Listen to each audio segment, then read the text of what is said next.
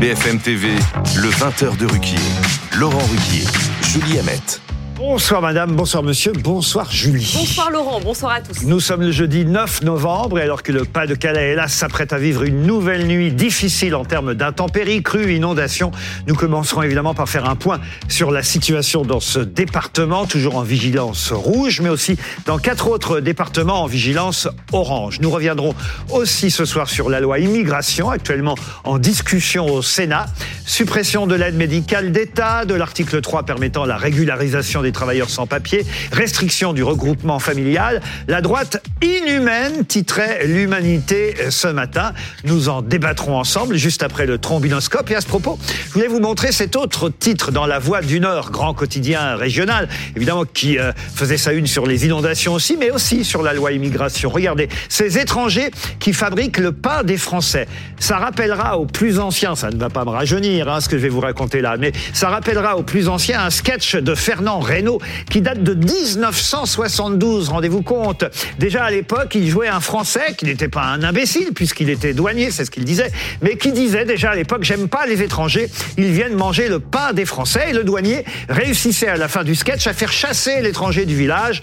Mais depuis, disait-il, plus personne ne mange de pain dans le village, puisqu'il était boulanger. C'est un sketch qui date d'il y a 50 ans et qui me paraît finalement moins daté que la réflexion faite par le sénateur du parti d'Éric Zemmour Reconquête, monsieur Stéphane Ravier. Je le cite, cite un monsieur Ravier, un veau qui naît dans une écurie ne sera jamais un cheval. Les Français le savent, il faut maintenant que les parlementaires le réalisent. La suppression du droit du sol est d'autant une évidence qu'une urgence. Cette phrase, franchement, résolument raciste, a été prononcée par un sénateur, non pas il y a 50 ans, mais hier, 8 novembre 2023. Vous y réagirez euh, tout à l'heure, mais on va commencer, comme je l'ai dit, par la météo. Et je vous laisse, Julie, nous présenter nos équipiers et premiers invités de ce soir à propos de ce qui se passe dans le nord de la France. Nos débatteurs ce soir, Bérénice Levet, philosophe et professeur à l'IPEC, la faculté libre de philosophie. Pardon, l'IPC, oui, pardonnez-moi. Ben voilà, j'ai dit ça, je crois, depuis deux mois. Ben, non, mes excuses. Depuis deux mois, depuis la semaine dernière, c'est pas grave. pas... Mes excuses. Louis Morin, journaliste politique et réalisateur. Bonsoir à vous. Bonsoir, Louison, dessinatrice et autrice. Bonsoir à vous, euh, Louison. C'est bon, là, j'ai tout bon. On a Pour une fois que c'est vous, d'habitude, c'est moi qui ben me trompe, qui me trompe sur les noms. Vous serez pardonné, Julie. Vous serez pardonné. Nos invités ce soir, Christophe Persson, évidemment, puisqu'on va parler météo, chef du service euh, pour BFM TV, le colonel Sébastien Paletti, porte-parole de la sécurité civile. On va tout de suite aller retrouver notre équipe qui nous attend à Edignol les Boulognes. Céline Pitlet avec Kevin Floury. C'est l'une des communes euh, du Pas-de-Calais euh, qui euh, subit ces inondations. Le Pas-de-Calais qui est repassé en vigilance rouge. Céline Pitlet, l'eau remonte et elle remonte très vite, c'est ça? Oui, alors on va regarder euh, tout de suite les images. Effectivement, l'eau remonte euh, ici. Vous voyez, tout ce quartier est complètement inondé. Pour tout vous dire, on a mis avec Kevin, on a mis euh, une heure pour pouvoir entrer dans dans cette commune. Tous les accès sont inondés ou barrés. Nous, ce qu'on a fait, c'est qu'on a été escorté par les gendarmes et puis on a terminé à pied avec les bottes. En fait, Kevin, dans, dans quelques heures, on pourra sans barque, on pourra plus passer ici. Non, on pourrait avoir encore plus de 50 cm d'eau en, complément, euh, d'après les, dernières informations qui nous ont été euh, communiquées euh, ici, on a, on a vécu deux gros orages. Alors tout d'abord en, partant du Touquet où on a notre mm. camp de base entre guillemets, et puis en arrivant aussi ici, on a même dû se réfugier chez des habitants très très sympathiques qu'on a suivis d'ailleurs avant-hier et qui ont été malheureusement touchés par les inondations, de l'orage avec de fortes précipitations, c'était annoncé et ça s'est produit. Évidemment aussi avec de bonnes rafales de vent, des éclairs et puis même de la grêle. Donc on va encore surveiller ces averses qui restent présentes à quelques kilomètres de nous dans l'intérieur des terres, mais également euh, sur la partie maritime. On a vu évidemment des, gendarmes qui circulent ici pour, euh, pour surveiller, parce qu'il y a la crainte de, de rôdeurs, il y a certains habitants qui, euh, qui sont partis. Vincent, lui, il est là, on va retrouver Vincent. Merci beaucoup de nous, nous accueillir ce soir. D'abord, est-ce que vous pouvez nous montrer ce que vous avez mis en place pour vous protéger des, des, inondations de la nuit? Oui, bonsoir. Donc en fait, on a mis des bâtards d'eau. ensuite, la mairie nous a fourni des sacs de sable et puis pour se protéger pour la nuit qui va arriver. Et puis à l'intérieur, on a fait le dispositif euh, avec des pompes vitrales et puis euh, pour, pour, attaquer la nuit, car on sait pas si comment C'est quoi votre sentiment euh, sur la nuit justement et coupure, on a une coupure de réseau de son et, qu'on n'entend plus très très bien, hélas, nos correspondants. Mais on va, on va y revenir euh, dans un instant. Euh, on peut peut-être déjà euh, prendre des renseignements supplémentaires sur les conditions météo dans les jours à venir. Christophe Persson, ça va être pire que ce que déjà, c'est, on va dire, ces sinistrés ont vécu. C'est ce que le ministre de l'Intérieur a dit aujourd'hui. Monsieur Darmanin a dit la nuit prochaine risque d'être pire que ce que les gens du Nord ont déjà vécu. Au, au vu des prévisions, clairement, et vu comment les cours d'eau réagissent, tous ceux qui ont déjà été inondés et qui ne le sont plus forcément le seront à nouveau durant cette nuit, autant voire plus. Voilà, c'est la grosse crainte principalement du côté euh, de la Canche ou encore euh, sur les abords de la Liane. Là, réagit pour le moment beaucoup moins. On va regarder justement la carte de vigilance avec euh, ces départements placés en vigilance orange et donc le Pas-de-Calais en rouge pour deux choses, pour les crues mais également pour les pluies inondations parce qu'on attend généralement entre 80 et 100 mm de précipitations supplémentaires sur cette zone. C'est à nouveau un mois de pluie sur une zone qui a été complètement arrosée depuis euh, bientôt trois semaines avec des pluies records. Actuellement, vous le voyez, il y a des averses qui circulent sur le département du Nord, également sur le Pas-de-Calais avec les petits points qui apparaissent. Ce sont des impacts de foudre. Il y a également des orages. C'est dire à quel point ces précipitations sont intenses. Et on retrouve surtout toutes ces précipitations qui vont défiler en provenance de l'Atlantique et qui vont continuer tout au long de la nuit, qui vont continuer tout au long de la matinée de demain. Il faudra attendre des alentours de 15 heures demain après-midi pour enfin retrouver un temps sec sur la région. Pour autant, les cours d'eau continueront à réagir même s'il ne pleut plus. Le temps que l'eau s'évacue, euh, et ça prend énormément de temps pour le Pas-de-Calais, il y aura encore la crue qui va continuer tout au long de la journée Expliquez-moi, parce que moi je suis un peu néophyte dans tous euh, ces domaines météorologiques, je comprends pas toujours tout très bien. J'ai entendu parler de la dépression Elisa, ça c'est pour euh, les départements du Nord, mais la Charente, qu'est-ce qu'elle vient faire là-dedans et, de quoi s'agit-il? La Charente, on comprend, on a du mal à comprendre pourquoi dans le Nord et pourquoi uniquement un département la Charente. La Charente, c'est vraiment pour une autre situation, c'est vraiment les suites des tempêtes, toute l'eau met beaucoup de temps à traverser justement toute l'eau qui est tombée sur le centre-ouest, le temps de s'évacuer en direction de l'Atlantique, ça prend énormément de temps. C'est pourquoi là, le niveau désormais attend un plateau de crue pour la Charente-Maritime. Il va par la suite un petit peu baisser, sauf peut-être lors de la journée de samedi où on attend une autre dégradation qui, elle ne concernera pas les régions du nord, mais au contraire va concerner un petit peu plus les régions du sud-ouest. Voici la perturbation pour la journée de samedi et on risque d'avoir des cours d'eau qui vont à nouveau réagir sur le sud-ouest, principalement vers les Landes, vers les Pyrénées-Atlantiques, parce que là aussi les cumuls seront très importants. Mais heureusement, lors de cette journée de samedi, il y aura quand même une accalmie pour le Pas-de-Calais mais malgré, tout peut-être une accalmie très temporaire. Et en attendant, euh, les choses se dégradent 80 à 100 mm, centimètres non, millimètres. Millimètres, pardon, oui, 100 cm, c'est un. Décidément, ce soir, 80 à 100 mm de pluie, c'est l'équivalent d'un mois de pluie qui va donc tomber là euh, dans les prochaines heures. On va tout de suite aller retrouver l'une de nos autres envoyées spéciales, Alizé Boissin. Euh, vous êtes euh, autour de la Liane, vous êtes à Isque précisément. Comment la nuit se prépare? Eh bien, écoutez, cette rue, par exemple, qui est déjà complètement inondée hein, depuis presque une semaine est totalement évacuée. L'Aliane, pour vous rendre compte, c'est vraiment euh, juste à côté. Alors cette rue est totalement inondée. Certaines personnes ont encore évacué ce matin. On en a vu hein, revenir avec euh, Colline Chambol euh, ce soir pour essayer de voir s'il était possible d'accéder à certains logements pour pouvoir récupérer des affaires. Mais évidemment, c'est extrêmement compliqué de circuler. D'ailleurs, avec Colline Chambol, on a pris la décision pardon, de ne pas avancer plus parce que la rue est en pente et qu'évidemment, c'est extrêmement dangereux. Plus on s'avance, plus c'est dangereux. Il y a donc c'est un peu la, débrouille hein, finalement pour pour les habitants. Certains sont à l'hôtel, d'autres sont dans des euh, centres d'accueil euh, mis en place par la mairie euh, pour passer la nuit depuis déjà depuis quelques jours. D'autres sont dans leur famille et ici on regarde, on attend de voir comment va se passer la nuit. Pour le moment, c'est encore marée basse. La marée haute devrait arriver dans la dans la soirée, un petit peu plus tard dans la nuit et donc c'est là où on verra vraiment s'il y aura encore de gros dégâts. Des pics ont déjà été atteints ici hein, dans cette dans cette commune. On voit que certains garages il y a encore de l'eau dedans ou en tout cas de la boue. Et puis je peux vous le dire, on a pu discuter avec certaines personnes, notamment une entreprise qui est juste à côté. Il y avait beaucoup, beaucoup de boue euh, dans l'entreprise et, en fait, ils attendaient de voir cette nuit avant de pouvoir enfin euh, nettoyer parce qu'ils ne savent pas encore à quoi elle s'attend et donc c'est extrêmement compliqué. Et puis peut-être un conseil, surtout faites extrêmement attention si vous prenez euh, les routes ce soir parce qu'on est très vite surpris finalement par la, par la montée des eaux. Il y a beaucoup de routes notamment qui sont barrées et donc voilà, prudence ce soir si vous êtes encore sur la route.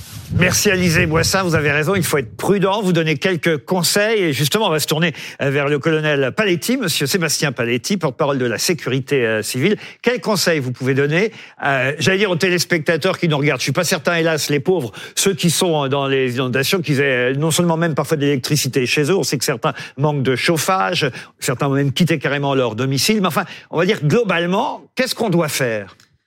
Alors bonsoir. Bonsoir. Euh, L'épisode météorologique que vit euh, le département du Pas-de-Calais et du Nord est, est, exceptionnel en matière de crue et très important en matière d'inondation. Euh, donc, si on a trois conseils à, à, à, rappeler et à préciser à la population, et je reviendrai après sur les démarches qui ont été entreprises par la sécurité civile, sont d'une part s'informer et, euh, et, respecter les consignes des autorités, ne pas évacuer son domicile euh, seul et ne, ne l'évacuer que sur les consignes des, des, autorités, comme cela a été effectué cet après-midi. Ensuite, le, le, deuxième conseil pour ceux qui ont des, des, des, étages, c'est se réfugier à l'étage au moment où le... Oui, ne pas aller à la cave ou au sous-sol, évidemment. Voilà, ne pas aller dans le sous-sol et aller à la cave au cas où le monde dans son domicile. Et puis euh, pour ce soir, euh, ne pas se déplacer, ne, ne, sauf sauf déplacement obligatoire, ne pas se déplacer. Sauf évacuation. Euh, sauf évacuation. une vingtaine de centimètres d'eau sur une voie, même même en voiture, on peut se retrouver emporté. Donc on, les, les, citoyens peuvent croire que que le, le passage est, est, possible, mais en fait c'est très dangereux. Donc j'avais une question soir, à vous poser. Simple, je me saisis de mon téléphone pour ça parce que ça m'est déjà arrivé de recevoir une alerte. On est surpris d'ailleurs la première fois hum. de recevoir une alerte sur son euh, smartphone, téléphone. Euh, mais hélas, tout le monde n'a pas forcément toujours un, un téléphone portable. Et surtout, est-ce que ça fonctionne bien? Est-ce que ces alertes-là arrivent sur toutes sortes de téléphones portables. On sait que certaines personnes âgées ont parfois des, téléphones qui sont pas forcément adaptés. Est-ce que ce genre d'alerte arrive chez tout le monde? Alors oui, vous abordez là le, dispositif, le nouveau dispositif qui s'appelle FR Alerte, qui a été utilisé cet après-midi, aujourd'hui deux fois par le préfet du Pas-de-Calais pour informer euh, la population et pour leur donner des consignes de sécurité. Ce dispositif envoie une notification sur les téléphones portables, quels qu'ils soient, euh, et, et, et, cela touche quel qu'il soit, quel, quel soit, soit et, et, cela touche la, la, la, la grande majorité de, de, la population. Il a été envoyé cet après-midi. La, la, semaine dernière, 3 millions de personnes ont été touchées par ce dispositif aussi dans, dans le cadre des inondations euh, de, la, dans, de la tempête dans la zone dans la zone ouest. Il fait partie globalement de l'ensemble des outils de sauvegarde que nous avons. Ce n'est pas le seul. Euh, S'informer auprès des euh, auprès auprès de la, de radio en, en, fait partie. donc il y a aussi les sirènes d'alerte qui existent toujours, dont, dont les tests ont lieu tous les mercredis, les premiers mercredis du mois. Sirène. Donc donc c'est un ensemble de dispositifs qui, qui fonctionnent, mais dans le de, dans, dans le cadre de ces situations-là, il y a aussi le, le, le, bon sens et la et la capacité pour chaque citoyen de s'informer auprès de ses proches, de vérifier que ses proches vont bien et n'ont besoin et n'ont besoin de rien. Pour revenir sur, sur la, la, la, situation que nous vivons, les, les, étapes de prévention ont été utilisées. Cette crise est pilotée par les préfets de département euh, du Nord et, et, et du Pas-de-Calais, donc qui ont entre autres dans le Pas-de-Calais utilisé Faire Alerte. Euh, de nombreuses mesures ont été, ont été prises dans 200 communes. Euh, les écoles et les crèches seront, seront fermées demain. Donc il y a, il y a tout un dispositif d'information et qui est également porté par, par, les, par les maires des communes, qui fait qu'aujourd'hui, euh, plus de 600 personnes ont été évacuées préventivement en fonction. 600 personnes 6, évacuées. Plus de 600 personnes évacuées préventivement. Il y a moins de 10 blessés légers, mais qui sont liés à, à des situations un petit peu connexes. Donc la, la situation par rapport aux personnes euh, est, est, est, contrôlée aujourd'hui. dans Maîtrisée, on va dire. Maîtrisée dans la mesure où ces, ces démarches de prévention fonctionnent bien. Et surtout, l'ensemble des forces de la sécurité civile sont extrêmement mobilisées. Plus de 600 sapeurs-pompiers ou sapeurs-sauveteurs sont sur les lieux dans le Nord et dans le Pas-de-Calais, à la fois des moyens territoriaux, donc des sapeurs-pompiers des Pas-de-Calais et du Nord, renforcés par des moyens nationaux qui sont constitués des formations militaires de la sécurité civile. Deux colonnes des formations militaires de la sécurité civile sont engagées avec des moyens de pompage de grande puissance. Plus de 26 000 mètres cubes par heure euh, de, de, pompage sont en cours actuellement donc, sur deux zones ouais. stratégiques, justement pour pour éviter l'impact de la montée des eaux et pour permettre justement d'évacuer le moins de personnes possible. Gros dispositif euh, déployé, un bilan limité, une dizaine de blessés légers, mais il y a quand même une dimension psychologique aussi, l'épuisement euh, de ces sinistrés qui depuis une semaine, parce que ça a commencé avec Caran, puis Domingos, et puis ça a continué avec ces, ces alertes rouges à répétition, euh, l'épuisement de ces sinistrés. Écoutez ce témoignage d'une d'une femme dans le Pas-de-Calais on est démoralisé déjà du départ. Et puis, ben, je ne sais plus quoi vous dire. C'est déjà monté trois fois. Hein. Alors, trois fois, il a fallu évacuer l'eau. Trois fois, il faut. C'est dur, vous savez. C'est ouais. dur. Hein. Ah, ouais, ouais, Moralement, comment vous allez Ah, ben, moralement, c'est catastrophique. Hein. Ah, ouais, ouais, ouais, là, j'en ai marre. Ouais. Si ça arrive encore une fois, je sais pas. Ah, ouais. Enfin, bon on est bien obligé d'attendre, hein, de toute façon, on n'a pas le choix. On sait que le ministre de la Transition écologique, euh, Monsieur Christophe Béchu, s'est rendu sur place. Vous trouvez que c'est bien qu'un ministre euh, montre que euh, ces sinistrés ne sont pas seuls et que le gouvernement s'occupe d'eux? Oui, c'est un peu le minimum. C'est la moindre des choses. Et en effet, il y a évidemment une fonction de représentation lorsqu'on est ministre de la Transition écologique. Et puis, on voit bien aussi, alors je parle évidemment sous le contrôle du météorologue qui est, qui est en plateau, mais on voit bien qu'il y a une répétition de ces événements climatiques et que ça interroge de plus en plus les, les habitants qui en sont victimes.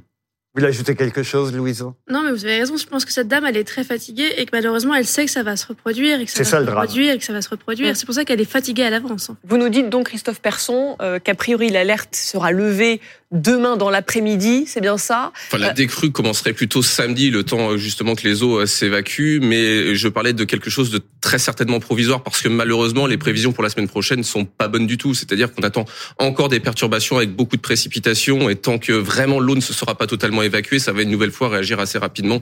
Donc beaucoup d'inquiétudes encore à partir euh, de la semaine prochaine. Hum.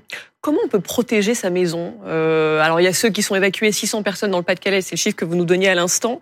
Euh, mais pour ceux qui restent et qui veulent éviter les dégâts, comme cette sinistrée qui a vu ces inondations trois fois chez elle, qu'est-ce qui marche? Des gros sacs de sable? Qu'est-ce que vous recommandez? Alors le, principe des, des batardeaux, comme on a, pu le, voir sur un reportage précédent, fonctionne bien. Et puis pour pour ceux qui ont des qui ont, des biens au rez-de-chaussée, déjà débrancher toutes les installations électriques, euh, en matière préventive, c'est une bonne chose. Et puis pour ceux, tous ceux qui ont des biens essayer de, de surélever les biens de façon à éviter, euh, à éviter les, euh, les dégâts sont des mesures les de, sur bon les sens, parfums, par exemple. Des mesures de bon sens dans la mesure où on, peut les, on peut les mettre, euh, les mettre en œuvre. Ce que je veux préciser et rappeler, donc le, bilan est, positif, mais ça reste provisoire. L'ensemble des moyens de la sécurité civile sont mobilisés, le seront encore pendant plusieurs jours, parce que même si la décrue va continuer demain, les opérations de soutien et de sauvegarde à la population pilotées par les maires et puis avec les, moyens, les sapeurs-pompiers locaux euh, euh, renforcés par l'État vont continuer, vont durer plusieurs jours. Donc on peut compter sur la mobilisation de l'ensemble des forces de la sécurité civile pour accompagner la population. On vous remercie, euh, colonel. Merci à Christophe Persson. On vous tient évidemment au courant si d'autres choses se passaient d'ici 21h et aussi entre 21h et 22h avec Julie Hamet. Mais il est 20h15 sur BFM TV, bientôt 20h16 et c'est l'heure du trombinoscope. Et on commence dans notre trombinoscope par Arnaud Klarsfeld. Et oui, parce que la manifestation contre l'antisémitisme aura bien lieu ce dimanche, mais elle crée un, gros malaise dans la classe politique. On l'évoquait euh, hier, le Rassemblement national y participera. Résultat, la France insoumise n'ira pas. La gauche souhaite un cordon républicain pour ne pas manifester aux côtés de l'extrême droite. Malaise aussi d'ailleurs dans la majorité. Mais pour Arnaud Klarsfeld, que vous voyez là, cette participation du Rassemblement national, elle est positive. Lui, euh, on le rappelle, c'est l'avocat et le fils du célèbre couple euh, chasseur de nazis. Et sur Twitter, voilà ce qu'il dit, que l'extrême droite ou la droite extrême manifeste contre l'antisémitisme est une évolution positive de l'histoire. Et d'ailleurs, son père lui-même, Serge Klarsfeld, a lui aussi euh, déclaré qu'il fallait se réjouir que le Rassemblement national participe à la marche contre l'antisémitisme. Mmh. Oui, Bérénice Levé. Oui, effectivement, il faut lire euh, l'entretien dans le Figaro avec euh, Serge Klarsfeld. Je crois que peut-être les, les pendules sont enfin remises à l'heure parce qu'on a l'impression que cette manifestation de dimanche sera plus euh, pour ou contre le RN que une mobilisation. Il faut euh, en, en enfin contre l'antisémitisme. Et je crois quand même qu'il faut qu'on redescende sur terre. C'est catastrophique ce qui s'est passé au cours de ces derniers jours. Cette tous ces flottements entre les partis. Oui, mais, mais même que, que sur le devant de la scène, la, seule question qui importe euh, importait était celle de savoir que si Marine Le Pen allait être présente. bon, et vous savez cette idée de cordon républicain avant même que la gauche euh, le l'appelle de ses voeux, je me disais non mais ils, n'arrivent pas à l'établir euh, lors des élections désormais. Alors ils vont le réclamer pour cette manifestation. Et qu'est-ce que j'entends? Je, je croyais qu'ils n'oseraient pas qu'il n'oserait pas euh, faire une telle proposition. Et si? Donc c'est complètement fou. Et je voudrais quand même dire, parce qu'il faut être à cette manifestation dimanche, 2017, un entretien que je recommande à tout le monde, euh, parce qu'il est accessible en ligne avec Elisabeth Badinter, dans l'Express, en 2017, septembre, 26 septembre 2017, après l'assassinat de Sarah Halimi. Elle disait, ne donc elle s'adressait à nous tous Français, ne laissez pas les Juifs mener seuls le combat, quoi il est perdu d'avance. Alors on arrête, et c'est pour ça je vous dis, je, crois que les, deux Klarsfeld signent la fin de la récréation. La seule chose qui doit importer, c'est euh, l'antisémitisme qui euh, méfie des massacres depuis plusieurs années. Louison, vous êtes d'accord ou pas?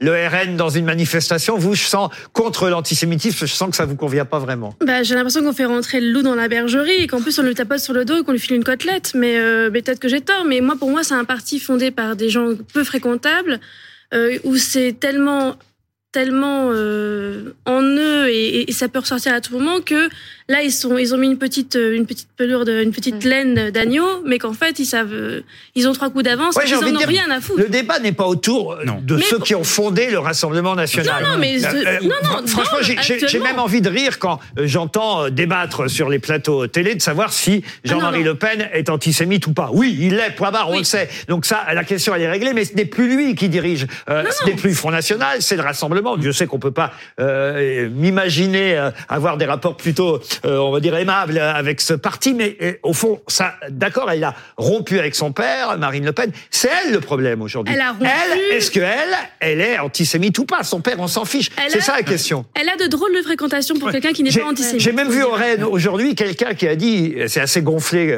euh, comme argument, mais j'ai vu quelqu'un dire, bah, François Hollande, son père était antisémite. Alors, mais c'est Gaspard Proust, ah. Gaspard Proust, magnifique. Ah bah, Écoutez-le en ligne sur Europe 1, mardi, il me semble le 7, oui, j'en suis même certaine. Il est, il est allé sur la On n'est pas responsable des opinions de son père. Mais alors, on est d'accord. Louis Morin, Si le, si le RN participe à cette marche, c'est évidemment aussi pour se dédiaboliser. Bien Tout sûr. le monde est d'accord sur la question, ça ne laisse absolument aucun doute. Mais la question, c'est est-ce que vous préférez qu'ils ne participent pas Est-ce que vous préférez qu'ils restent chez eux Est-ce qu'on préfère Moi, je pense que c'est bien qu'ils. Je pense que c'est bien qu'ils y soient parce que je l'ai dit hier et je le répète, ça les obligera pour la suite. Exactement. Et voilà. quand bien même il reste des antisémites probablement euh, au sein euh, des adhérents du Rassemblement national, est-ce qu'on préfère qu'ils restent avec leurs convictions de manière dissimulée chez eux ou est-ce qu'on mmh. préfère qu'ils soient mis face à leurs contradictions On est trop naïf, Louison. Est-ce qu'on est trop naïf, Louison? Franchement, je pense qu'on est très très naïf et que, pardon, mais quand Gaspard Proust est une boussole, c'est que le monde va pas très bien. Mais, ah oui, non. Mais je reprends Serge Klarsfeld on, quand même, naïf, puisqu'on l'évoquait. était trop naïf tout à l'heure. Serge Klarsfeld, justement, oui, puisque vous le citiez, Laurent, il dit il attend à ce que Marine Le Pen renie ce passé, euh, voilà, de façon plus éclatante. C'est les mots qu'il a tenus aujourd'hui dans, dans, le Parisien. Alors c'est vrai. C'est vrai. Moi, je pense lien par exemple, Marine Le Pen et l'antisémitisme. Je pense par exemple que euh, donner des gages serait bien. Alors par exemple, il faudrait exclure du parti Frédéric Boccaletti, oui, le député sûr, Rassemblement National oui. du Var, qui tenait une librairie avec des réunions parfois et des écrivains négationnistes ou antisémites. Euh, la, la, logique voudrait même qu'avant dimanche, Madame Le Pen, Monsieur Bardella, euh, que on ne les soupçonne plus d'antisémitisme, mmh. pourquoi pas, très bien, mais alors, ils donnent des gages et ils disent, bah voilà, on exclut du parti Frédéric Boccaletti et tous ceux dont on peut soupçonner encore aujourd'hui qu'ils sont antisémites. Et d'avoir oui. été antisémites hier. Mais finalement, la question, c'est aussi de savoir est-ce qu'on préfère être face à des antisémites d'hier ou face à des antisémites d'aujourd'hui? C'est ça, finalement. L'un ne vaut pas l'autre. Moi, moi, je préfère évidemment qu'il n'y ait pas d'antisémites du tout.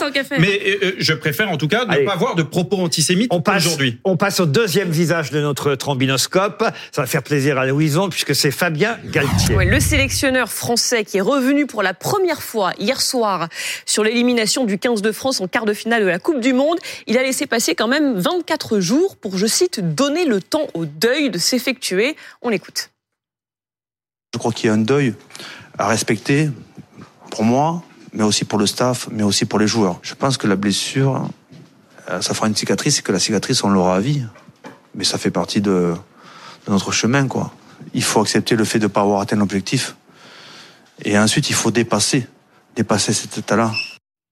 Alors la cicatrice, très bien, mais alors le temps du deuil, ça a été repris en plus hein, par toute la presse aujourd'hui dans les titres. Après le temps du deuil, Galtier s'est enfin exprimé. Galtier, il fallait laisser le temps du deuil. Je trouve que là vraiment, il aurait pu utiliser une autre expression parce que des deuils, Dieu sait qu'on en a en ce moment. Oui. Mais alors vraiment, on est triste que l'équipe de France euh, se soit faite éliminer en quart de finale. Hein. Je veux pas vous rappeler un mauvais souvenir, mais c'était en quart de finale de cette Coupe du Monde de foot que tout le monde nous a vu non, gagner. De rugby. Euh, de rugby, rugby pardon. Coupe du Monde de rugby. ben oui, mais je pense tellement au foot euh, parce qu'à Marseille qui va jouer contre ah. Athènes. mais mais franchement, ils se sont crus tellement la, la gagner trop vite. Non, mais ils ont passé trois mais, mais ans. ne parlez pas de deuil. Enfin, quand ont... même, ça n'est que du sport. J'ai perdu une valise l'autre jour, c'est du deuil aussi. Non, mais le deuil, c'est le chagrin. Il a, il a, il a Non, peut-être dit enfin, ça un peu le- fort. Ils ont passé les mots ont leur sens. Non, mais ils ont le passé- deuil, c'est quand on perd quelqu'un, quand il y a des a victimes. Des deuils, il y en a actuellement dans la bande de Gaza, il y en a en Israël. Ah mais mais c'est pas un deuil quand une équipe de foot, d'ailleurs, comme de rugby,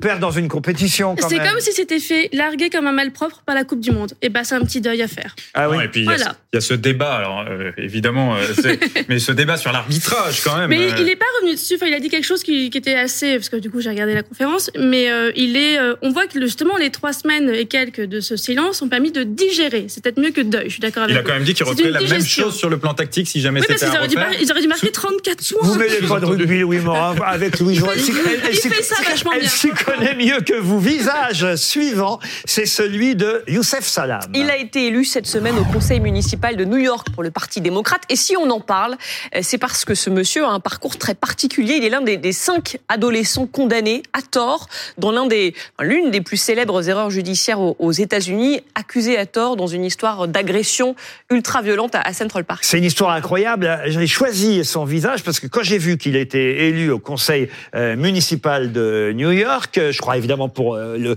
le, quartier de Harlem plus précisément, quand j'ai vu ça, ça m'a rappelé la série parce que j'ai vu cette série qui rappelle le meurtre, enfin viol d'une jeune femme dans Central Park et avec plusieurs petits garçons qui sont adolescents, qui sont accusés, qui vont faire plus de 7 ans euh, de prison, 7 ans de prison, et, et, et finalement, on va s'apercevoir que c'est une énorme erreur judiciaire, que la police les a trop rapidement euh, accusés. Et aujourd'hui, un de ces jeunes garçons devient conseiller municipal à New York. Ça, c'est les États-Unis. Voilà Franchement, ça, c'est l'Amérique. C'est- une belle histoire. Alors, il n'y avait pas beaucoup de suspense puisqu'il n'y avait pas de candidat euh, républicain face à lui. Aucun candidat ne, ne s'était euh, présenté. Néanmoins, ce qu'il faut souligner euh, justement, puisque vous dites ça, c'est l'Amérique, c'est que il a quand même eu droit à une énorme réparation puisqu'il a touché plus de 7 millions de dollars suite à cette erreur judiciaire et ça n'aurait jamais été le cas en France. Donc, il faut aussi souligner les bons côtés. La euh, série s'appelle Dans leur regard. Si vous la trouvez, c'est une histoire absolument incroyable. On va terminer avec un dernier visage. Vous allez voir, il y a un lien avec ce visage précédent, celui de Youssef Salam. Il s'appelle Omar Victor Diop. Photographe qui expose au Salon Paris Photo 2023, expo qui commence aujourd'hui. Et ça, ça va intéresser Louison, je le sais, parce que ce photographe euh, français, enfin qui vit en France et qui est d'origine sénégalaise, euh, ce photographe aime se mettre, on va dire, en, en, en autoportrait, se, se photo, s'auto-photographier et, et s'incruster. Et c'est ça sa dernière expo, et on peut voir ça à l'expo Photo Paris. Il aime s'incruster dans des scènes des années tellement 50, bien fait. 60 aux États-Unis justement, des scènes où on ne voyait à l'époque que des blancs. Et donc d'un seul coup, on le voit lui au milieu de voilà de, de ces citoyens américains blancs des années 50 et 60. Regardez cette première photo incroyable. On peut en montrer euh, une deuxième. Évidemment, hein, c'est un trucage. À chaque fois, il s'incruste sur chaque photo. Là, dans un foyer euh, américain. Voilà une dernière sur le divan avec un couple américain des années. Ça vous plaît, Louison? Bah, ça, d'abord, je trouve qu'il y a une, légèreté, même s'il y a une gravité dans, le- propos, mais c'est fait magnifiquement bien. J'en ai regardé tout à l'heure euh, avec mon mari parce qu'en fait, à chaque fois, on le cherche presque. C'est un peu comme Où est Charlie. C'est-à-dire que, bon, là, c'est plus, plus caché. Tout à l'heure, c'était plus évident. Mais je trouve que c'est vraiment mettre la technologie actuelle de la photographie au service d'un d'un propos qui est, qui est vachement chouette. Et j'irai quand même. euh, Bérénice Levé n'est pas d'accord, mais on a. Oh non, bah, c'est l'idéologie diversitaire qui pénètre en France et qui séduit justement des esprits comme Louison. euh. Bon, bah, vous n'irez pas alors Un au esprit, salon Paris. Photo. Vous n'irez pas au Grand Palais, c'est Ah, jusqu'à dimanche, le 12 novembre, le salon Paris Photo. On se retrouve dans quelques minutes pour la suite de notre édition avec, vous l'avez compris, des équipiers qui ne sont pas forcément d'accord entre eux.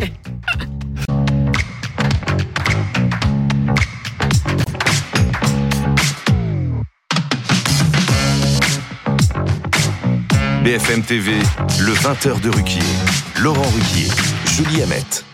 Bonsoir ou rebonsoir dans les deux cas. Merci d'avoir choisi euh, BFM TV. Sur notre plateau, nous ont rejoint pour discuter, débattre ensemble de la loi immigration qui est actuellement justement en discussion au Sénat et on sait euh, que le Sénat a un peu, euh, un peu beaucoup peut-être même durci cette loi qui repassera d'ailleurs ensuite à la- à l'Assemblée nationale. Mais pour parler de ça, on a justement invité Delphine Rouillot qui est directrice générale de France Terre d'Asile. Bonsoir, Bonsoir. madame. Monsieur Stéphane Peu qui est député député euh, communiste qui attend avec impatience que la loi revienne à l'Assemblée, j'imagine, après qu'elle ait été euh, durcie au Sénat. On en parlera ensemble. Mais aussi le professeur Olivier Bouchot. Bonsoir, monsieur.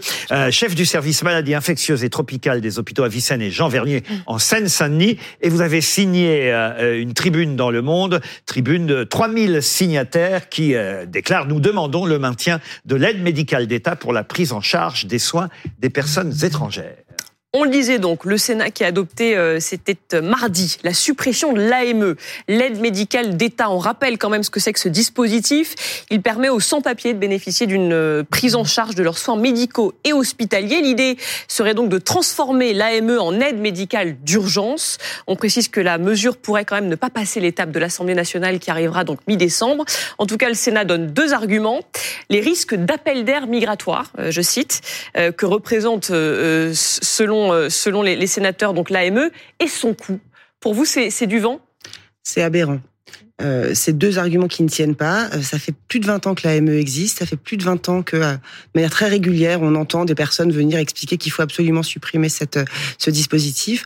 Or, on sait aujourd'hui qu'il n'y a pas d'appel d'air. Je, je, le dis, je le répète pour vos téléspectateurs parce que c'est un argument que une bonne partie de la droite sénatoriale et de l'extrême droite emploient régulièrement. Expliquez-nous pourquoi il n'y a pas d'appel d'air. l'appel d'air, ça voudrait dire, grosso modo, que la France serait tellement généreuse que les migrants viendraient s'installer en France pour bénéficier des prestations sociales ça, ça, signifierait que des gens sont prêts à traverser euh, la Méditerranée, risquer leur vie, traverser euh, les Alpes à pied pour venir profiter euh, des allocations familiales, du RSA, etc. et en l'espèce de l'AME.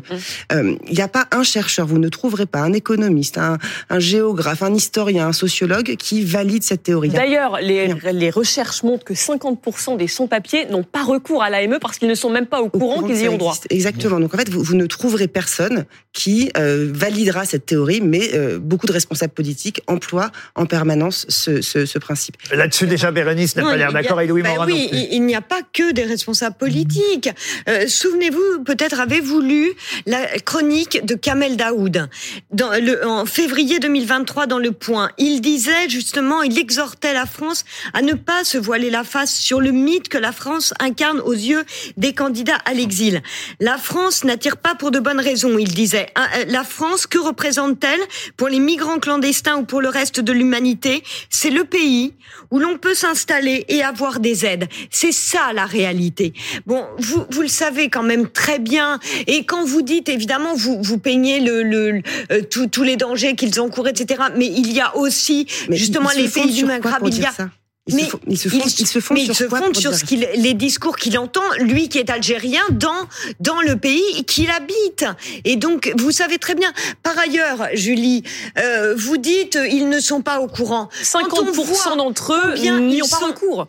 Euh, non pas recours. Euh, je, je, demande quand même à vraiment vérifier parce que regardez les, les hein. assistants sociaux, les assistants sociaux, que 50% d'entre eux y ont recours. Donc oui, et les assistants sociaux sont quand même suffisamment présents argument. Et surtout, tout le monde n'est pas malade en permanence. Tout le monde n'a pas forcément besoin, effectivement, d'avoir recours euh, à l'AME, et fort heureusement. Et, tant mieux. Euh, voilà, sinon, ce serait une situation absolument désespérante. Mais quand même, vous regrettez, je vais quand même me tourner vers le député communiste qui attend que la loi revienne à l'Assemblée nationale, peut-être pour revenir sur ces dispositions sénatoriales. Vous regrettez que cette aide médicale d'État ait été, si ce n'est supprimée, en tout cas transformée en aide médicale d'urgence. Oui, oui, enfin, je, je, je m'inquiète d'ailleurs de, de, de, la course à l'échalote euh, du Sénat sur euh, tous les sujets, parce qu'il y a l'aide médicale d'État, on, on, en parle ce soir. Enfin, dans la foulée, euh, pour les, les gens en situation régulière, euh, 5 ans de présence sur le territoire pour avoir l'APL, pour avoir les ah allocations familiales,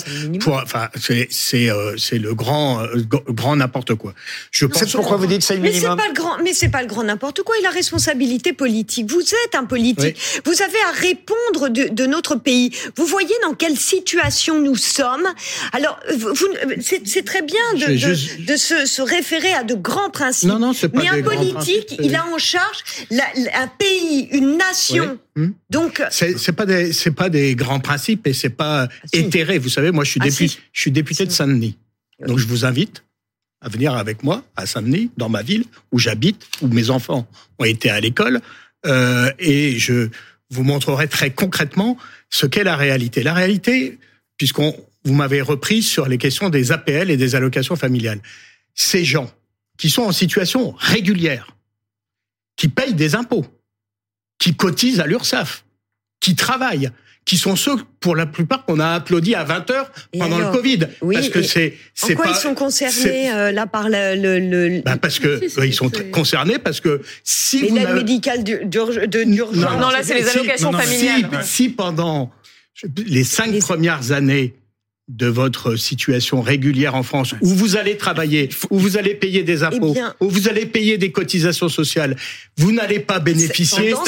vous allez, vous allez avoir les petits salaires, les métiers difficiles, vous allez tenir la France debout quand tout le monde est planqué et confiné chez soi, mais par contre, vous n'aurez pas l'aide personnalisée au logement, vous n'aurez pas les allocations familiales qui, je le répète, sont réservées aux enfants qui résident en France, donc vous sacrifiez la politique de l'enfant, les, allocations, la les- la plus précieuse. Les allocations familiales, il faut revenir quand même sur les, les fondamentaux. Pourquoi Et après, on a- reviendra sur l'aide médicale d'État avec le professeur Bouchot. Pourquoi est-ce qu'on a créé les allocations euh, familiales au sortir de la Première Guerre mondiale? Pour relancer la natalité française. C'est ça l'objectif des allocations euh, familiales. Il n'y a pas euh, lieu à l'origine de donner ces allocations à des personnes qui n'ont pas la nationalité française. C'était ça l'esprit à l'origine des allocations familiales. C'était de relancer la natalité française. Mais elle a, elle a jamais été, elle a jamais été soumise, même à la libération, à la nationalité. Elle a été À, l'époque, à l'époque, à l'époque, non, non, non. à la Première Guerre Non, non. mondiale. Vous savez, à- les à- co- au tout les début, communistes étaient au c'était- tout début, une allocation et qui était donnée uniquement.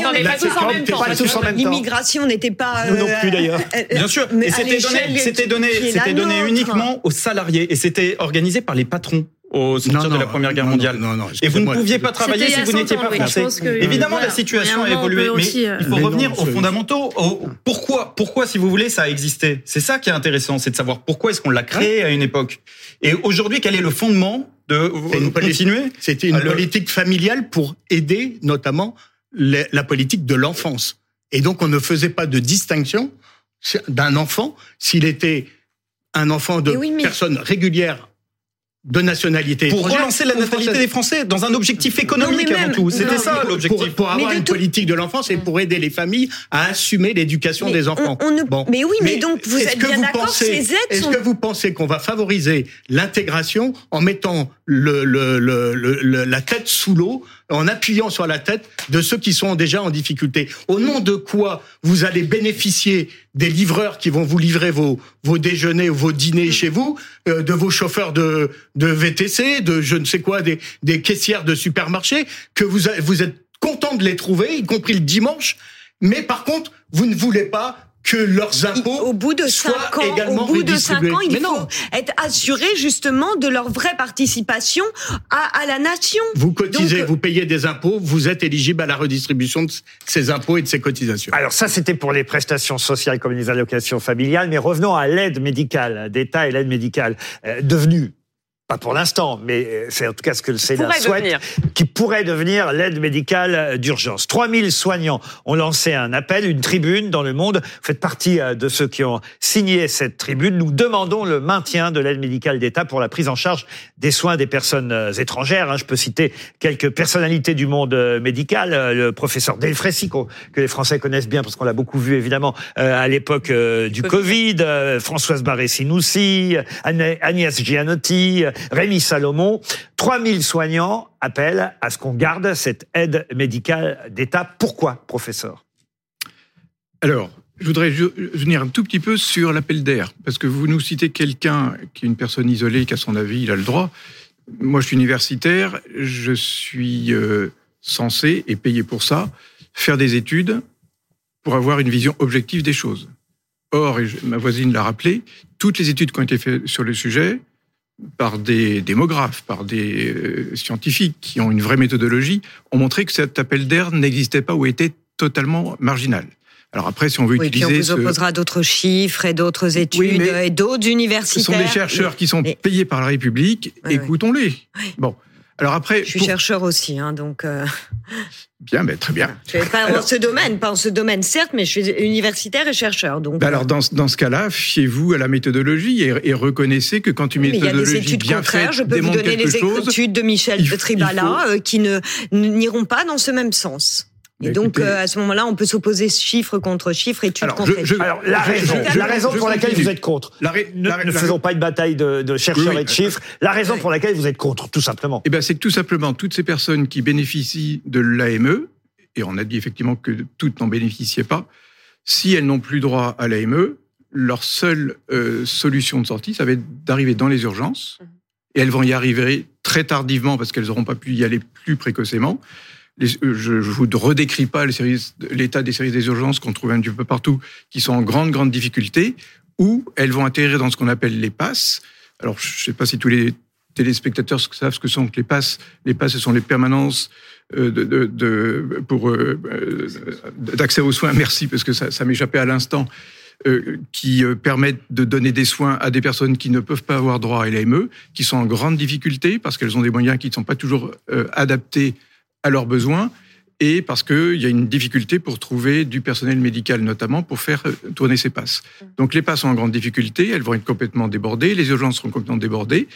Il y aura euh, une, une difficulté d'accès aux soins pour ces personnes, mais du coup aussi pour les autres personnes qui viennent euh, aux, aux urgences. Et on va se retrouver dans une situation où on aura des patients qui vont venir avec des pathologies beaucoup plus graves et qui coûteront beaucoup plus cher à la collectivité. Et les soignants disent même, et après je donne la parole à Delphine Rouillot, leur santé, c'est aussi la nôtre. Expliquez-moi ça. Mais c'est parce que, euh, alors je vais prendre un exemple infectiologique, évidemment, je suis infectiologue. Une tuberculose, tuberculose pulmonaire, ça se transmet. Il y a même des formes extrêmement euh, embêtantes de tuberculose qui sont des tuberculoses résistantes, voire multirésistantes, voire ultra-résistantes aux médicaments euh, antituberculose. Si vous retardez la mise sous traitement des personnes qui en sont euh, atteintes, eh ben forcément, les personnes qui sont autour d'elles vont pouvoir être. D'où cette expression, leur C'est une santé, vraie c'est la question. nôtre. Oui. C'est une vraie question. Pourquoi l'AMU ne, ne, ne remplirait pas cette fonction justement Quelqu'un atteint en effet de tuberculose? Pourquoi il ne serait pas pris en charge par l'AMU L'aide médicale d'urgence plutôt que l'aide médicale oui. Elle l'est, elle l'est d'ailleurs. oui. hein. Euh, L'aide médicale Donc, euh, d'urgence remplit tout à fait cette, euh, cette Alors, fonction. euh, je, je, je ne Bah connais oui. pas, je ne sais pas si vous, vous connaissez les contours, mais... Ah bah, c'est- oui, oui, je l'ai. La prise en non, charge mais- de la prophylaxie et du traitement des Oui, maladies graves, des douleurs exactement, aiguës, moi, je- des soins liés à la grossesse, des vaccinations réglementaires et des examens oui. de médecine préventive. C'est- Donc c'est- ça remplit tout à fait le cas de la tuberculose. A que vous venez de décrire Est-ce que vous venez de décrire laissez parler le professeur et après Madame Rouillot. Cet accès aux soins, dès lors que vous le restreignez, va devenir plus compliqué pour les personnes. Je vais vous donner juste chose. un exemple. En Espagne, ils ont fait à peu près la même chose. C'était, je crois, en 2012. Entre 2012 et 2018. Voilà. Dans les années qui ont suivi, il n'a pas fallu attendre 15 ans. Dans les deux premières années qui ont suivi, la mortalité des personnes sans papier a augmenté. Elle n'a pas augmenté de 0,2% ou de 0,47%, qui est le coût que représente l'aide médicale État actuellement vis-à-vis de la totalité des dépenses de l'assurance maladie. Elles ont augmenté de 15 à 20%. ben, Ça décourage peut-être de venir dans ces pays-là. Mais puisque ça n'est pas vrai, nos pays. ça- puisque ça n'est pas vrai, pourquoi voulez-vous que ça décourage des gens qui ne viennent pas pour ça? Eh ben, c'est- toute la question. Delphine Rouillot. je voudrais quand même euh, que les gens, enfin que vous compreniez bien ce qui va se passer, ce qui va se passer avec une aide médicale d'urgence. Euh, les gens n'auront plus droit d'aller chez le médecin, c'est-à-dire que concrètement, euh, ils pourront plus aller se faire soigner euh, pour euh, Plein de des Français. pathologies. Mais il y a faux. plein de Français Non, qui sont dans cette faux. Ce situation. absolument Si, ce pas que vous dites est faux. Si, ce que je dis est parfaitement vrai. La médecine de ville, les personnes n'auront plus accès à un médecin de ville. Ils seront obligés C'est de très se bien. présenter dans chose. les permanences d'accès aux soins, dans les, euh, dans les, aux urgences. Donc on va voir. Mais on va voir- absolument pas. Mais, bien sûr que non, Excusez-moi, monsieur, mais là, c'est vraiment. urgences. le- le- mais bien sûr que si. Les, Non. les- la définition même de euh, l'AMU, c'est la sortie de la prise en charge dans la, le mécanisme des soins de ville. Pourquoi est-ce que tous les directeurs d'hôpitaux, en plus des, euh, des, des professionnels de santé, vous avez la Fédération hospitalière de France hier, qui a publié un communiqué qui est extrêmement clair et qui dit ne faites surtout pas ça, rendez-vous compte, vous allez engorger les hôpitaux parce que tous les patients à l'AME vont se Ce n'est absolument pas dans le projet de loi et dans les amendements qui sont passés au Sénat. Ce que vous dites est complètement faux. Non, non, c'est de la pure fake non, news. mais bien sûr. important quand même de le La. Fédération des hôpitaux publics dénonce une hérésie humanitaire, sanitaire et financière. Et on imagine qu'ils ont quand même étudié le dossier. Mais ce n'est pas dans les amendements qui sont actuellement au Sénat. On est dans la pure spéculation. Donc c'est important quand même de le souligner. de toute façon, l'Assemblée nationale reviendra là-dessus. Bah, je, je l'espère parce que d'abord, c'est, enfin, ce n'est pas de la fake news. Vous savez, quand vous avez quasiment toute, toute les professions médicales, euh, quelle que soit leur euh, sensibilité euh, politique, par ailleurs, ou leur affiliation syndicale qui s'oppose à cette mesure, on peut quand même un peu écouter, tendre l'oreille et tendre l'oreille parce que vous savez euh, les, mais on est dans la spéculation et c'est important de non, souligner. Non, enfin, je veux dire actuellement, je vais vous dire rien ne dit c'est une rien triple faute. D'abord c'est une faute éthique et déontologique. Parce que vous savez que tous les médecins en France et ailleurs signent ou, ou, ou s'engage sur le serment d'Hippocrate, qui a une phrase mais notamment sur le fait qu'on ne trie pas les patients, qu'on soigne les indigents, etc. C'est ce n'est pas empêché, c'est pas empêché par la l'AMU. On vous a expliqué tout à l'heure que oui, donc je ne vais pas répéter ce qui a été dit précédemment.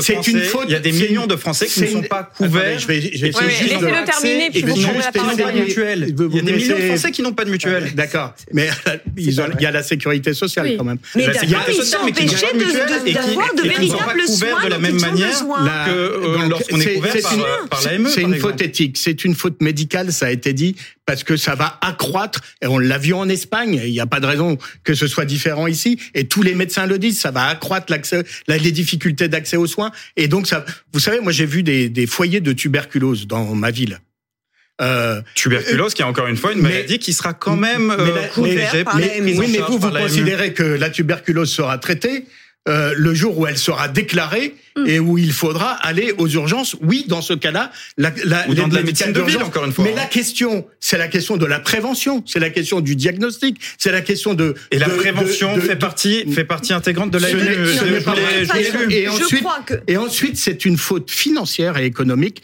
eh. parce que l'accroissement des, des maladies, la dégradation de, de, du, des, des, soins dans ce pays va forcément se traduire par une explosion des dépenses de santé. C'est ce qui a été vérifié en Espagne, ça a été dit tout à l'heure. En Espagne, c'est plus de mortalité, plus d'encombrement des urgences, plus de coûts de santé en raison de l'arrivée tardive des malades euh, dans les hôpitaux. Et aujourd'hui, il y a des, y a des millions de Français qui n'ont pas de mutuelle et qui sont moins bien couverts. C'est pas vrai, monsieur. Que, que des si, c'est vrai. Mais non, non, c'est une réalité aujourd'hui. Pas tout le monde en même temps. Nous, ils ont. À un moment, le mythe du migrant qui arrive avec euh, pour prendre tous les antibiotiques à votre place et qui sera mieux payé. C'est pas du tout ce qu'on dit. C'est pas du tout ce qu'on dit. Là, on parle de gens que vous croisez tous les jours, que vous, avec qui, grâce à qui vous mangez au restaurant, grâce à qui vous avez de la livraison de repas, et vous êtes en train de dire oui bah s'il a la tuberculose, on va attendre qu'il crache du sang pour commencer à pouvoir le dernier. Pas ce qui a été dit, vous êtes dans le propos carré. Laissez parler Louison, pardon, chacun son tour. Louison n'a pas rien,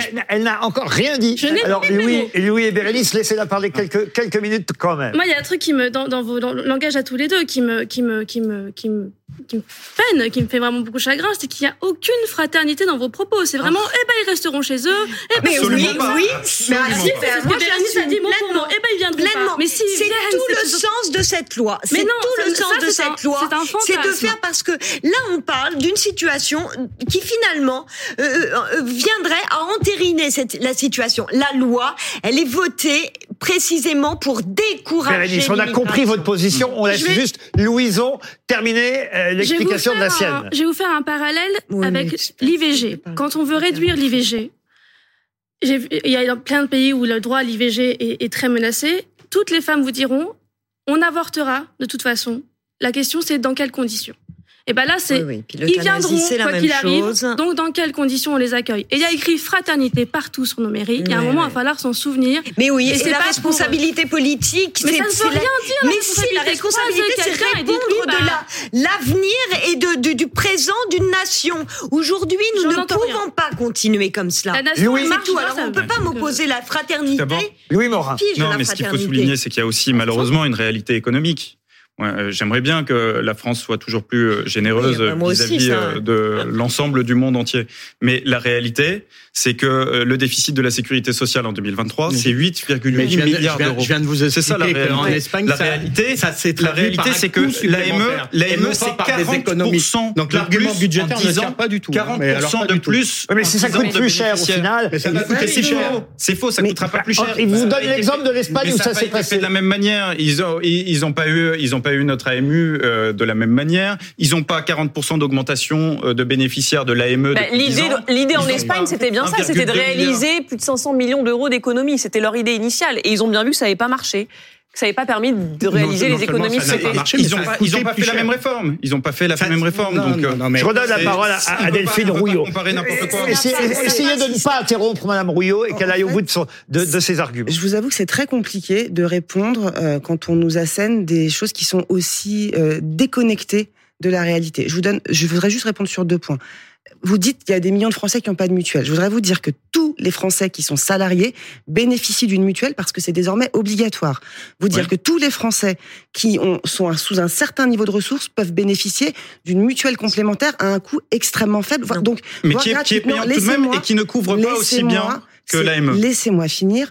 Vous ne pouvez pas nous expliquer qu'il y a des millions de Français qui n'ont pas de mutuelle parce que c'est faux. De la même manière, quand bien on sûr, vous dit- c'est vrai, bien sûr Non, que c'est vrai. Interroger des médecins aussi. Moi, j'ai beaucoup de médecins dans mon Laissez-la terminer, s'il oui, vous plaît. Vraiment, laissez-la terminer. quand on, quand on vous dit Allez-y, Madame Rouillot. que le traitement d'une personne en soins urgents va coûter plus cher que dans un traitement de prévention et de guérison plus, plus Et la anticipé, prévention laissez-moi finir, partie. merci. Non, ce n'est pas vrai. Mais si, c'est vrai, je La viens de vous le définition- citer. alors, vous je vais vous renvoyer au Code de l'action sociale et des familles, à la définition de ce que sont les soins urgents. Les soins urgents, c'est la prise en charge des pathologies aiguës et des situations dans lesquelles la- le, dia- le- le pronostic vital des personnes est engagé. Ça Madame veut Rouillot, quoi? Non, je vous ai laissez-moi cité, finir. je vous ai cité euh, l'amendement. Non, mais moi, je vous ai cité Le contenu de ce qui existe depuis Vous me des citez années. une définition de. Les soins urgents. Je ne sais pas d'où elle sort. Mais parce que les soins urgents, vous savez peut-être pas vous, mais moi je vous dis, ça fait des dizaines d'années que ça existe. Ce dispositif, il existe déjà. Et ce que fait l'aide médicale d'urgence, c'est renvoyer des gens qui sont aujourd'hui à l'AME sur un dispositif qui est beaucoup moins bien disant, qui est celui de l'aide médicale d'urgence, qui concerne notamment, par exemple, des Français qui, de retour de l'étranger, pendant quelques mois, ont une mutuelle privée et qui effectivement ne prend en charge que des pathologies extrêmement graves. Vous racontez n'importe quoi. Vraiment, vous racontez n'importe quoi. je vous cite, Et- le, je vous cite le texte de loi. hein, vous- Il n'y a bah, pas bah, plus, moi, ce que il y a je pas vous plus objectif. c'est- C'est du travail, c'est de l'analyse qu'on a fait du texte Voilà, de loi, de ça. la réalité. V- Quand vous votre avez- analyse, vous me citez Non, votre analyse Quand vous pour, avez euh, l'intégralité de la communauté médicale qui vous dit que la vie des gens va C'est être pas en danger. l'intégralité de la C'est communauté médicale. de la- Bien sûr que non. Pratiquement. Non, non, non, non, non, ce sont des écoutez, organisations qui sont non, militantes. on va pas vous et mettre d'accord. Et- et- et on laissera l'Assemblée- Les arguments d'autorité, on les connaît si vous voulez. Mais, Mais c'est pas on ajoute peut-être un mot. Cette suppression-là, elle n'était pas initialement prévue d'ailleurs dans, le- dans le projet de loi. Non, Cette et- suppression et- de l'AME. Et le ministre euh, de la Santé lui-même euh, qualifie ce vote de profonde erreur et même de faute. Donc, euh, on, verra Rousseau, c'est annulé. Ouais, mais contre je- cette suppression de la je- Je ne l'ai pas évoqué, je suis très surpris quand même de l'attitude du gouvernement dans cette affaire. hein. parce que le ministre de la Santé dit ça, mais les ministres qui étaient au banc au Sénat ont donné ce qu'on appelle un avis de sagesse. Avis mais de je crois que la première, la première ministre, Madame Borne, est contre aussi la suppression euh, de l'AME. Mais, vous, vous Mais pas pensez que- Darmanin. mais vous pensez qu'elle elle laisse faire Non, mais, en la, fait, il y a- mais il y a- la, la ministre qui a donné un avis de sagesse, enfin le ou la Oui, oui. ministre qui a donné un avis de sagesse au banc, Oui. c'est pas Monsieur Darmanin, c'était Madame Firmin Lebaudot. Voilà, qui est- de l'organisation il me semble avoir compris que dans ce débat interne au gouvernement, euh, la première ministre avait donné son feu vert pour que le gouvernement laisse faire le Sénat sans se prononcer sur euh, l'AME, ce qui fait qu'il y a eu ce vote. Oui, un mais- mot quand mais- même, mais- pardon, pardon, je voudrais, parce qu'on vous mettra pas d'accord hein, sur l'AME, mais on il y a bien compris. Des Français qui sont favorables hein, à, à- à l'AMU. Vous dites les l'AMU. sondages 66% de long- selon le, le dernier sondage CSA qui a été effectué en mai dernier. Mais Bah, quand si- même, Si c'est sur la foi des fake news que vous véhiculez, c'est Les, pas étonnant. fake news Pardon, non, mais c'est une accusation grave que vous dites. Quelle fake news? Oh bah, c'est une accusation grave que vous avez. Quelle euh, fake news? Bah, Ce que vous avez dit sur l'interprétation de l'amendement, c'est faux.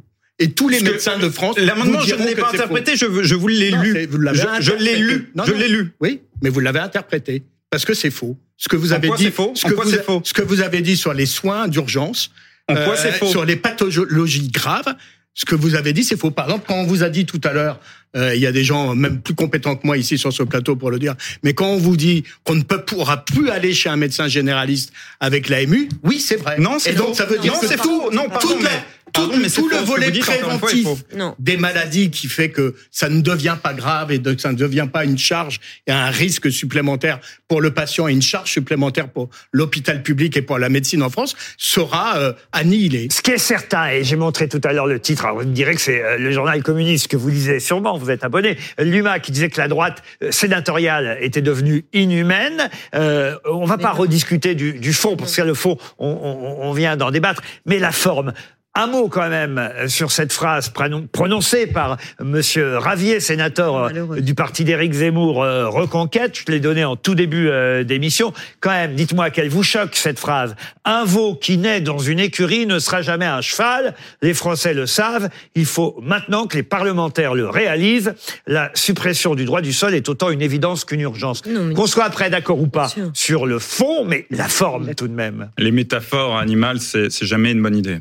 Jamais. Non, mais non, bien, bien évidemment, là, c'est une formule euh, catastrophique, même parce que justement, ça disqualifie la, la, la teneur du, du véritable combat qui est ici mené. Pas d'analogie avec les, les animaux. Non, là, vraiment, c'est impardonnable. alors vous, que vous me rassurez quand même tous les deux. Louison. Moi, je pense que ça oui, aussi disqualifie. inhumaine que je sois, aussi incapable de fraternité. Là, il y a un moment. Alors, en tout cas, laissez la parole un tout petit peu. Mais euh, non, c'est pas, ça disqualifie rien du tout. Ça montre très bien quel est quel est le but de tout ça. Et l'appel d'air, il est pas de de la, de la migration, je ne sais pas quoi. C'est des idées de l'extrême droite à qui on met une petite tape sur la tête en disant on vous a écouté, regardez ce qu'on fait, on en met un peu plus parce que bon. euh, c'est vrai que ces gens qui viennent nous voler euh, nos, nos pains, nos campagnes, nos machins. Ah, ça c'est l'autre, l'autre titre que j'ai montré effectivement tout à l'heure de la Voix du Nord. Ces étrangers qui fabriquent euh, le pain des Français. Pardon, hein, j'ai pris, Attention, j'ai pris une vieille référence avec ce sketch de Fernand Reynaud, mais qui était à l'époque euh, au fond, euh, voilà, très précurseur. et, et depuis, on mange plus de pain parce que le boulanger est parti. Sauf que vous, vous m'accordez que la situation n'est quand même plus la même et que l'immigration est massive aujourd'hui en France. Oui. Donc, Mais il y a des secteurs en puis, tension ailleurs, dans lesquels on manque de d'étranger- main d'œuvre et particulièrement justement dans ces secteurs difficiles où il faut travailler de nuit, Mais dans les boulangeries. Le- Madame, le- le- Madame, le- ce soir, en sortant du plateau, vous descendez une rue parisienne et vous allez rentrer dans toutes les cuisines des restaurants. Et vous allez, et vous allez voir qui travaille, qui fait la plonge, qui épluche euh, les légumes, qui fait la cuisine dans les restaurants, y compris les restaurants les plus euh, les, Chic, les plus chics. Mais ne confondons pas non plus systématiquement étrangers et illégaux. Hein, parce que euh, la tribune Non, non, mais- euh, des- signée par les médecins euh, cherche à, à mélanger les choses.